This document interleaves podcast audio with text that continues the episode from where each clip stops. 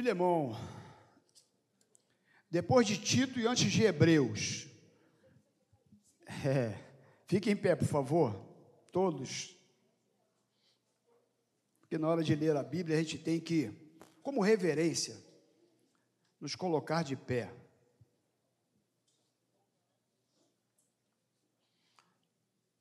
Você achou, Filemão? Então nós vamos ler do versículo 4 ao versículo. Não, ali está do 1 ao 4. Eu acho que eu falei errado. Perdão, meus irmãos, ali, quero pedir perdão à mídia, eu acho que eu passei errado os versículos. É de 4 a 7, tá? Apesar que a gente vai falar praticamente de todo ele. Mas depois coloca. Versículo 4 a 7 diz assim: Dou graças ao meu Deus, lembrando-me sempre de ti nas minhas orações, estando ciente do teu amor e da fé que tens para com o Senhor Jesus e todos os santos, para que a comunhão da tua fé se torne eficiente no pleno conhecimento de todo bem que há em nós, para com Cristo. Pois, irmão, tive grande alegria e conforto no teu amor, porquanto o coração dos santos tem sido reanimado por teu intermédio. Senhor, muito obrigado por essa manhã. Nós vamos tratar dessa palavra, desse capítulo da Bíblia, e a nossa oração é que haja uma aplicação em nossos corações, de acordo com a necessidade de cada um neste lugar. Então, nos ajuda a perceber e ouvir a Sua voz. Muito obrigado por tudo, em nome do Senhor Jesus. Amém. Tome o seu lugar. Meus irmãos, então nós temos ali o tema dessa mensagem, o poder do amor e o perdão. E esse livro de Filemão, na verdade, essa carta, essa epístola de Paulo para Filemão, que é uma folhinha, um capítulo, mas que abençoou muito meu coração. A partir da prisão em Roma de Paulo, por volta do ano 62 depois de Cristo, o apóstolo Paulo escreveu ao seu rico amigo Filemão. E o que parece é que ele morava em Colosso. Inclusive em Colossenses capítulo 4, de 7 a 10, eu vou ler aqui, não precisa abrir não. Diz assim, ó, Tíquico informará vocês de todas as coisas a meu respeito. Ele é um irmão amado, ministro fiel, cooperador no serviço do Senhor. Eu o envio a vocês precisamente com o propósito de que saibam de tudo que se passa conosco e que para que ele lhes fortaleça o coração. Ele irá com Onésimo, olha aqui. Depois vocês vão lembrar desse nome, hein? Onésimo, esse nome bonito. Fiel e amado irmão, que é um de vocês eles irão contar tudo o que está acontecendo aqui. Aristarco, meu companheiro de prisão, envia saudações, bem como Marcos, primo de Barnabé. Vocês receberão instruções a respeito de Marcos, e se ele for visitá-los, recebam-no. Então, Paulo está falando aqui da prisão. E ele, aqui está registrado em Colossenses. Então, o que a gente entende é que Paulo escreve para o seu amigo Filemão da prisão, 62 anos depois de Cristo, e ele escreve então essa epístola para Filemão. E essa carta de Paulo para Filemão nos fala justamente desses temas, ou desse tema, amor e perdão. E esses são dois temas que constantemente a Bíblia trata conosco. Pois nós precisamos constantemente ser trabalhado no exercício do amor e do perdão. Não é verdade, meus irmãos? Como que nós precisamos ser trabalhados nessa área? De amor e de perdão. E Paulo aqui com essa epístola, ele trata desse assunto com muita singeleza e com muita sabedoria. E quando a gente fala de amor, né, meus irmãos, para perdoar, perdoar tem que amar. Porque quem ama, perdoa. E quem perdoa, ama. É. E Filemão, que recebeu essa carta de Paulo, é um, é um personagem para a gente primeiro observar aqui. Vamos ver quem era o Filemão, quem recebeu essa epístola de Paulo? Primeira coisa, no versículo 1, tua Bíblia está aberta? Olha o que está escrito aqui, ó.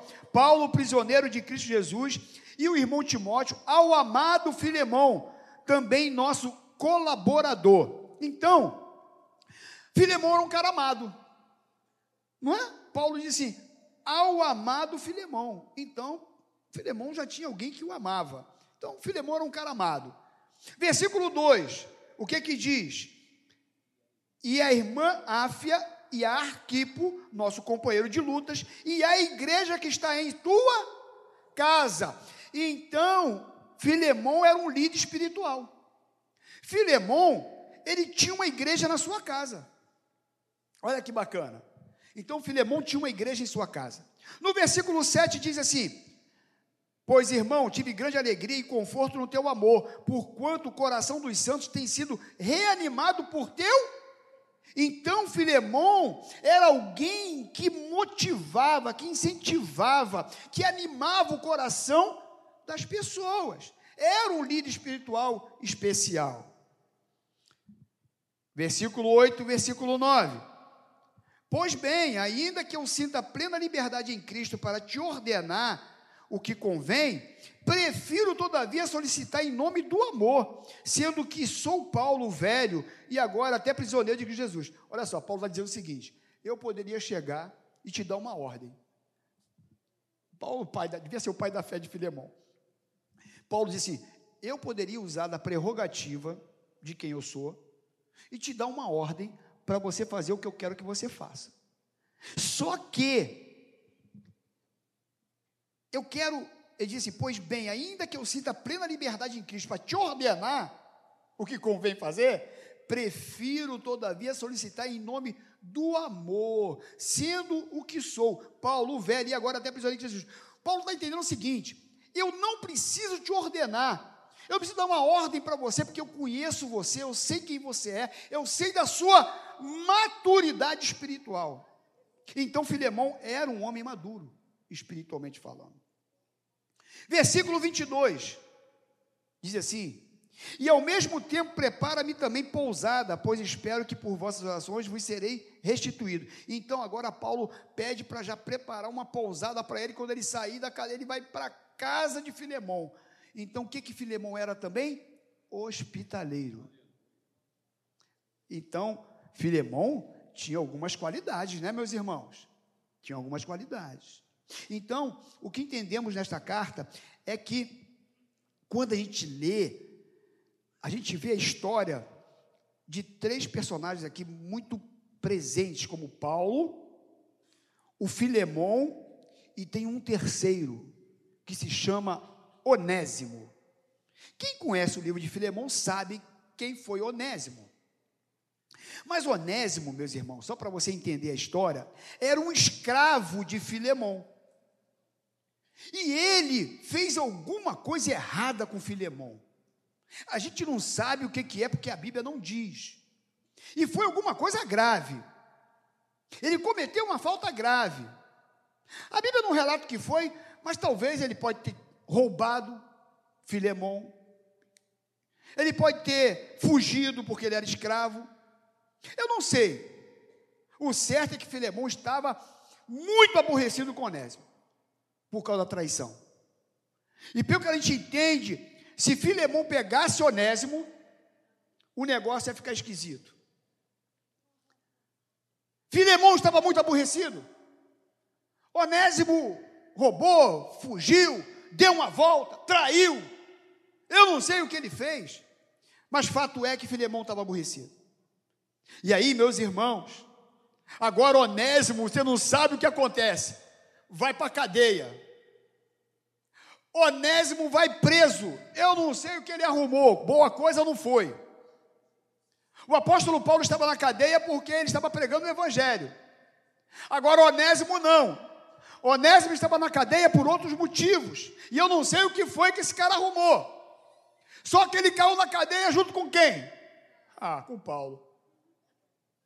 Caiu com Paulo.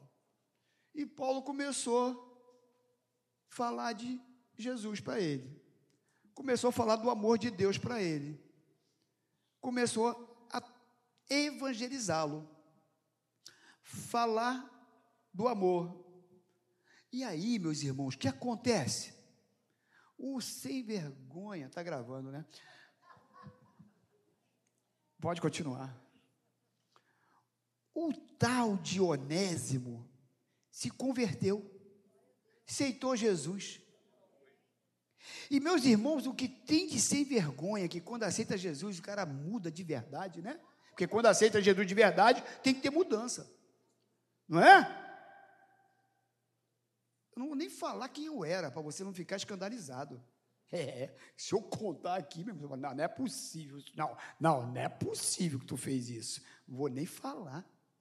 Não, ele não fala também não, que eu sei, que o senhor, é, eu sei que tu fez no verão passado.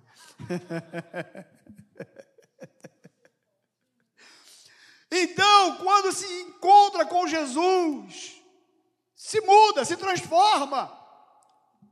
E aí, então, meus irmãos, agora, Onésimo se converte na prisão, e Paulo conhecia a história dos dois, e agora o que que Paulo quer fazer?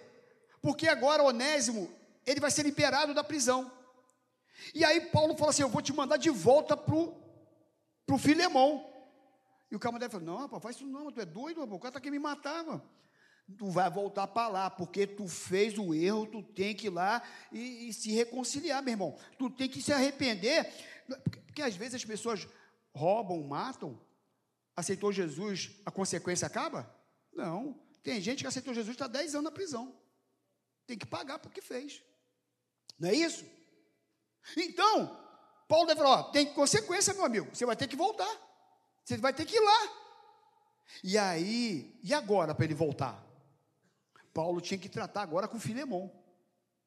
Por isso que a gente vai lendo aqui e a gente olha que Filemão, a gente falou aqui, Filemão é um, um homem amado, um líder espiritual, tinha uma igreja na casa dele, era um incentivador, era um crente maduro, era um homem hospitaleiro, mas tinha alguma coisa aqui dentro que precisava ser tratado. Tinha alguma coisa que não estava bem resolvida dentro do coração de Filemão. E aí, meus irmãos, o que que a gente lê no versículo 10? Olha aqui, versículo 10. Olha aqui. Sim, essa carta é para Filimão, tá? Solicitei-te em favor de meu filho Onésimo, que gerei entre algemas. Então, olha aqui. É, por isso que ele falou assim: eu poderia impor o que eu quero que você faça, mas eu vou usar do amor. Eu vou tratar com amor essa situação. Eu já estou velho, estou aqui na prisão, Filemão. E eu quero que você receba Onésimo que gerei entre as algemas. Ele gerou Onésimo, um filho na fé, em meio às algemas, na cadeia. E como escravo, então ele pertencia a Filemão, e como convertido, agora teria que voltar para o seu senhor. Mas como fazer isso? Se diante de sua falta, Filemão poderia maltratá-lo, prendê-lo, até matá-lo. Então Paulo intervém no caso e manda essa carta para Filemão, usando um dos pilares mais fortes do Evangelho, que é o que? O amor. Se você ler no versículo 5, olha o versículo 5. Estando ciente do teu amor e da fé que tens para o Senhor Jesus e todos os santos. Versículo 7. Pois, irmão, tive grande alegria e conforto no teu amor, porquanto o coração dos santos tem sido reanimado por teu intermédio. Paulo também é inteligente, né? Aí no versículo 9, prefiro todavia solicitar em nome do amor. Interessante que nós já vimos no início que Filemão, quem ele era, o homem que ele era. Mas, meus irmãos, é justamente isso que muitas vezes estamos aqui nesse âmbito espiritual, estamos aqui nessa atmosfera pela manhã, nesse domingo, mas tem coisas nesse coraçãozinho aí que precisa ser tratado. Tem coisas nesse coraçãozinho aí que precisa ser arrumada. Porque às vezes a gente carrega alguns sentimentos com algumas pessoas que nos fazem tão mal. Que às vezes atrapalha a nossa comunhão com Deus. Filemão, quem ele era, um homem eh, líder espiritual, um bom homem, um homem amado, hospitaleiro. E agora a gente percebe que Filemão tinha algo no seu coração guardado, e Paulo então recorre agora ao amor, e aí Paulo agora tratando com ele, Paulo começa a falar de um de algo muito profundo, e às vezes, meus irmãos, tem uma palavra que se chama ressentimento. O ressentimento, ele, sabe quando o negócio fica mal resolvido? Sabe quando o negócio parece que perdoou, mas não perdoou, parece que o negócio, mas o negócio não ficou bem tratado. E tem gente que carrega isso por, por cinco anos, dez anos. Ontem nós tivemos um testemunho aqui assim. Não foi, Wagner? A Niédia, estou contando aqui porque ela contou diante da igreja, então eu posso falar, cadê ela, Niédia? Não foi, Niédia? Da situação com seu pai, desde novinha, que houve uma situação que seu pai saiu de casa e, e, e ele, e, se, se, a sua mãe não te batesse, que ele saía de casa. Ele só queria um pretexto. E você carregou essa culpa por tantos anos, achando que seu pai foi embora de casa por tua causa. E isso te amargurou, isso te entristeceu, isso, te, isso foi um peso para a tua vida, praticamente todo esse percurso. E aí ela fez o Casados para Sempre agora, e aí teve a aula do perdão, e ela contou aqui como ela foi tratada nessa área, como que Deus alcançou o coração dela, limpou o coração dela, e ela entendeu, sabe, que a culpa não é dela, que aquela situação foi outra circunstância, mas ela carregava esse peso e ela chorava por isso, ela se entristecia por isso. Tem sentimentos, meus irmãos, que só você sabe. Tem coisas que só quando você bota a cabecinha no travesseiro é que você sabe. Aquela pessoa que te maltratou, aquela pessoa que te feriu, aquela pessoa que te magoou, aquela pessoa que te, sabe, que te traiu. E normalmente, essas feridas são com pessoas, não é as que estão longe, não. Porque as que nos machuca, que nos fere, é justamente aqueles que estão perto. Porque é essas que a gente né, ama. É esposa, é esposa, é, é, é filho, é amigo. E quantas vezes acontecem essas situações que marca, que machuca, que maltrata, e a gente fica preso àquele negócio. Inclusive, na antiguidade, alguns médicos já relacionavam sentimentos com doenças. Por exemplo, eu estava lendo um pouquinho sobre isso, Cláudio Galeno, 129 depois de Cristo, afirmou o seguinte: nos recônditos da alma estão a causa da grande maioria das enfermidades. E hoje os psicólogos confirmam tudo isso, né, pastor Carlos? William Shakespeare, 1564 a 1616, ele diz o seguinte: guardar ressentimentos é como tomar veneno e esperar que a outra pessoa morra. Você está tomando veneno e está esperando que a outra pessoa morra, mas quem está morrendo é você. Pessoas ressentidas adoecem com mais facilidade. O ressentimento é uma corrente que nos aprisiona a um fato, a uma pessoa. Imagina você, quando você tem um ressentimento com alguém, você vai dormir, a pessoa está com você.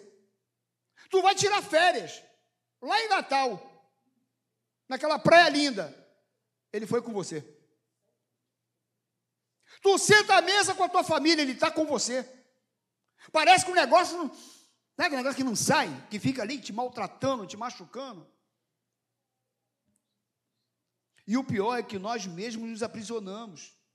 As pessoas podem até ser atingidas pelo nosso ressentimento, mas o maior afetado é aquele que se ressente. O maior afetado somos nós. E o ressentimento pode ser curado pelo amor e pelo perdão. Só dessa maneira. É amor e perdão. 1 Coríntios 13, 5 diz assim: o amor não se ressente do mal. O exercício do amor, meus irmãos, é prática. O verbo ressentir significa contar, registrar, pesar duas vezes. É uma palavra, é, tem origem grega, e, e ela, ela, o ressentir é contar, registrar, pesar duas vezes. Ou seja, o ressentimento é como se você tivesse contando o negócio. É como se você estivesse pesando duas vezes. O negócio é. O peso é maior. Né? É como você. É um registro, está cravado ali. É como se você cravou numa pedra. Não apaga, o tempo não apaga. O ressentimento gruda. Infelizmente, algumas pessoas contam dezenas, centenas, centenas, milhares de vezes uma tristeza ou uma decepção, e em função disso não consegue se libertar desse ressentimento. Engraçado, já reparou que quando você está ressentido com alguém, você está com raiva de alguém, a oportunidade que você tem, você fala? Fala aí. Aí, fala. Fala agora que eu quero ver. Mas é, você fica esperando uma oportunidade para tu falar. E aí você, sabe, já toca naquela pessoa. Teve a oportunidade, até tu, às vezes as pessoas até disfarçam, né? Quer falar um negócio bom, ela é inteligente, mas, porém, hum, tem esse problema, né? Tu sabe, né? Tu sabe que ela é assim. Não, ela, é, ela não, ela é bem prestativa, mas, mas, mas tu sabe que. Tu sabe que ela é fofoqueira, né? Tu sabe que. Tu fica esperando uma oportunidade para você. Como o pastor Ari falou, né? a língua. Tu lembra dessa? Por isso, meus irmãos, a Bíblia ela é o evangelho é difícil de se viver. E só com a graça, só com o amor de Deus para a gente viver. Porque Jesus, lá em Mateus capítulo 5, ele manda, sabe, amar o próximo e também os inimigos. Depois você pode ler 5,44, 22, 39, o tempo não nos dá essa condição. E Jesus orou na cruz o seguinte: meus irmãos, imagina Jesus, chicoteado, é, é, maltratado, ferido, cravado na cruz, pregado. E sabe o que, que Jesus diz? Pai, perdoa-lhes, porque não sabem o que fazem. Além de pedir para o pai perdoar, ele ainda ameniza o problema. Ele podia falar assim, pai, perdoa eles. Não, perdoa eles porque eles não sabem o que fazem. Então a nossa referência é Jesus, meus irmãos. E se você está aqui nessa manhã, não tem como eu viver o Evangelho sem perdão. Eu não tenho como viver o Evangelho sem perdoar. Não tem como você viver o Evangelho com ressentimento no coração, torcendo para a pessoa tropeçar. Eu sei que aqui não tem isso, né? Mas tem gente que fica assim, tomara que não dê certo. Hum, tomara que dê errado. Hã? É, mas, te, mas fica torcendo. Sabe aquela torcidazinha assim? Sorriso, dá abraço, eu te amo. Mas de vez em quando assim, vai se dar mal. Bem, filho, eu falei, eu sabia. Tá vendo? Vai mexer com crente com Filho de Deus. Sabia. É, o quê? Misericórdia. Misericórdia, pastor. Aqui não tem isso, graças a Deus. Só no Afeganistão, né? Mas, meus irmãos, e então Jesus, ele nos deu a maior demonstração de como podemos curar os ressentimentos e reconstruir os relacionamentos abalados. Certamente você já foi ofendido por alguém e tem dificuldade de perdoar. Algumas têm mais, outras menos, né? Tem gente que é mais fácil perdoar, né? Outros são mais difíceis. Eu, eu, eu sou fácil, sabia? Eu não sou difícil, não. Sou não. Mas já fizeram coisas comigo que me machucaram muito. Tem coisas que é, mais difícil de você superar. Então, meus irmãos, nessa manhã a palavra para o teu coração é o seguinte: você precisa ser curado porque isso está te fazendo mal. Perdoe. Ame aquele que te decepcionou. Ame aquele que te feriu. Ore por ele. Ore para Deus abençoar ele. Ore para Deus prosperar ele. Ore para ele ser bem-sucedido. Amando e perdoando, conseguiremos nos livrar dos ressentimentos e serem crentes saudáveis. Há uma advertência em Hebreus 12, 15 que diz assim: Nem haja em vós alguma raiz de amargura, ou seja, ressentimento, que brotando vos perturbe e por meio dela muitos sejam contaminados. Olha só. Então o que está dizendo aqui? Que não haja em você nenhuma raiz de amargura, nenhum ressentimento, porque se brotar esse sentimento dentro de você, você acaba contaminando os outros. Você contamina as pessoas, porque você começa a falar. E uma das maiores estratégias do diabo é a capacidade de manter a amargura e o ressentimento no coração. Segundo Coríntios 10, 11, Paulo diz assim, eu da minha parte estou logo perdoando a quem me ofende, para que o acusador, o diabo, não tenha motivo para penetrar na minha vida e no meu coração. Isso é forte, eu gostei desse negócio. Paulo, dia, vou repetir, meus irmãos.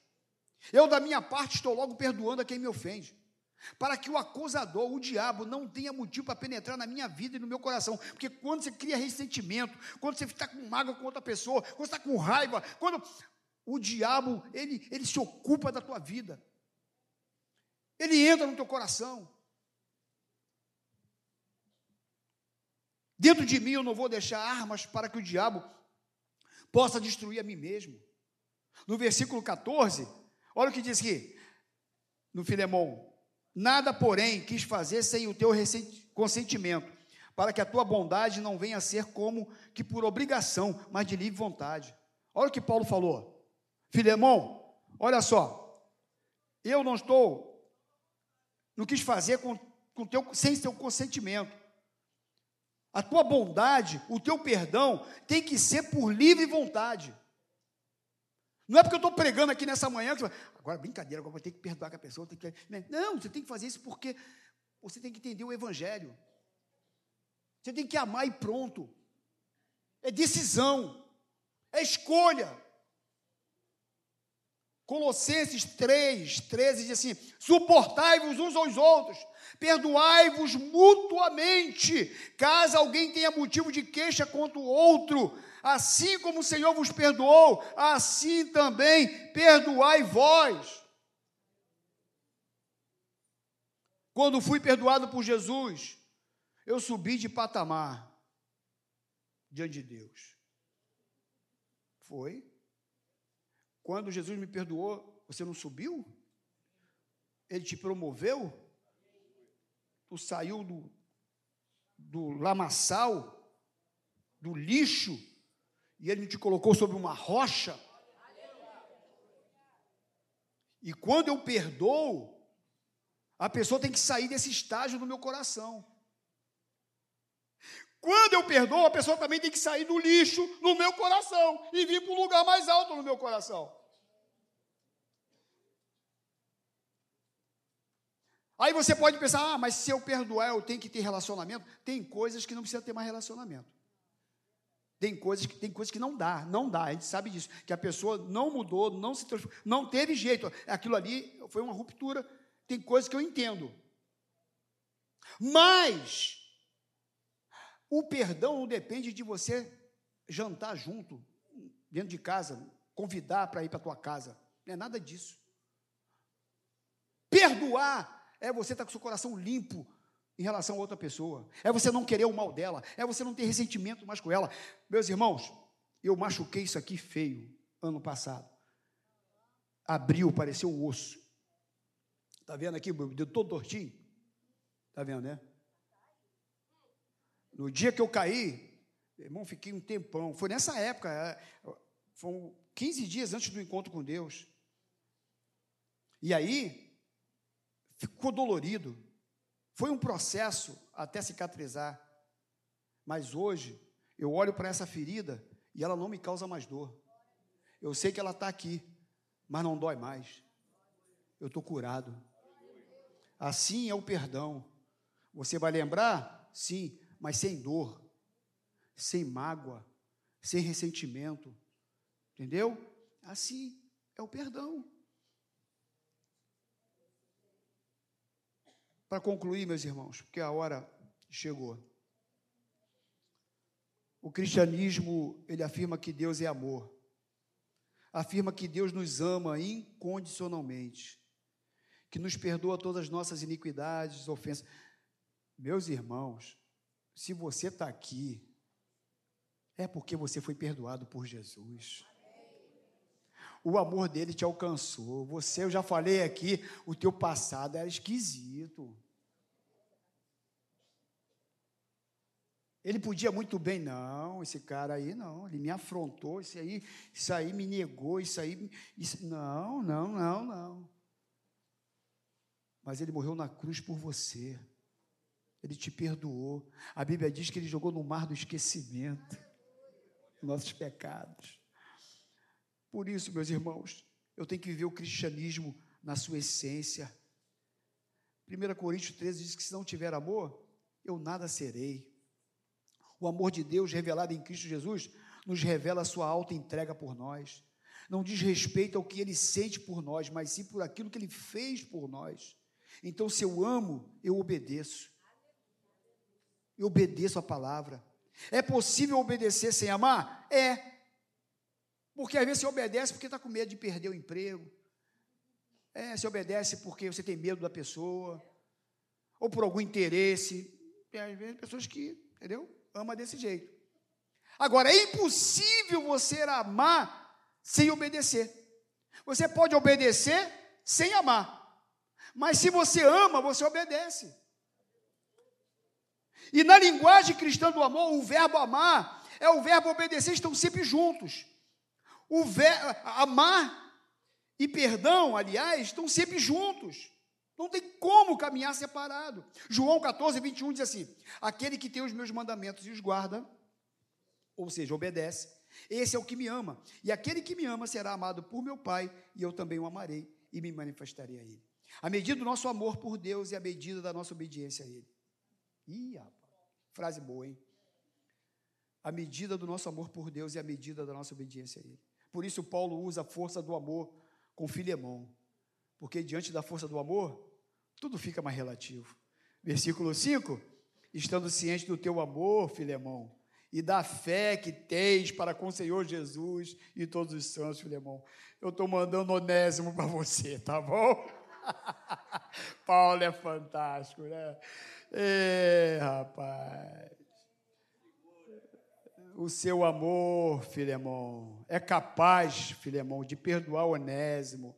Recebe ele de sorte que eu estou enviando Onésimo. E aí, meus irmãos, ele envia Onésimo, e aí Filemão recebe Onésimo, né?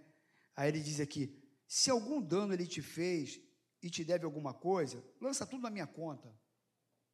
Tudo comigo, Filemão. Eu, Paulo, do próprio punho, estou te escrevendo. Eu pagarei para não te te alegar que também tu deves até a ti mesmo. Sim, irmão, que eu receba de ti no Senhor este benefício. Reanima-me, me traz alegria para o coração, recebendo Onésimo. Ele é meu filho na fé. Certo como estou na tua obediência, eu te escrevo sabendo que farás mais do que eu estou te pedindo. e ao mesmo tempo, prepara-me uma pousada, porque eu ainda vou para tua casa. Estou te mandando Onésimo, recebe ele aí. Eu sei que ele fez uma besteira contigo, mas ele se converteu aqui na prisão. Recebe ele com amor. É, aliás, ele, ele, ele fala aqui, ele é nosso irmão em Cristo. Tem uma, uma parte aqui que eu não. Depois, se você. Hã?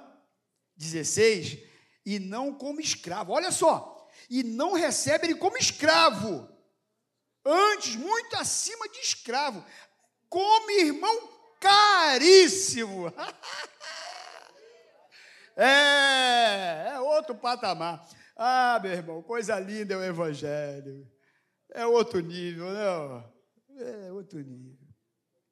E aí, meus irmãos, para encerrar aqui, Assim como o amor que libertou Onésimo da culpa, né? É o mesmo amor que capacita Filemão a recebê-lo. Dá para entender esse negócio? Olha só, Júnior.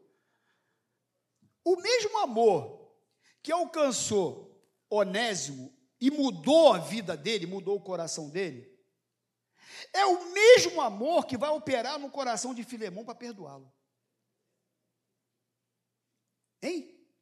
Esse é o amor de Deus, capaz de transformar a nossa vida por completo, inteiro, em todas as áreas. Então, nesse, nesse consórcio aí, ambos são salvos da mesma graça, a fim de que, sendo amados, aprendam a amar, e amando, tornem conhecidos do amor de Deus.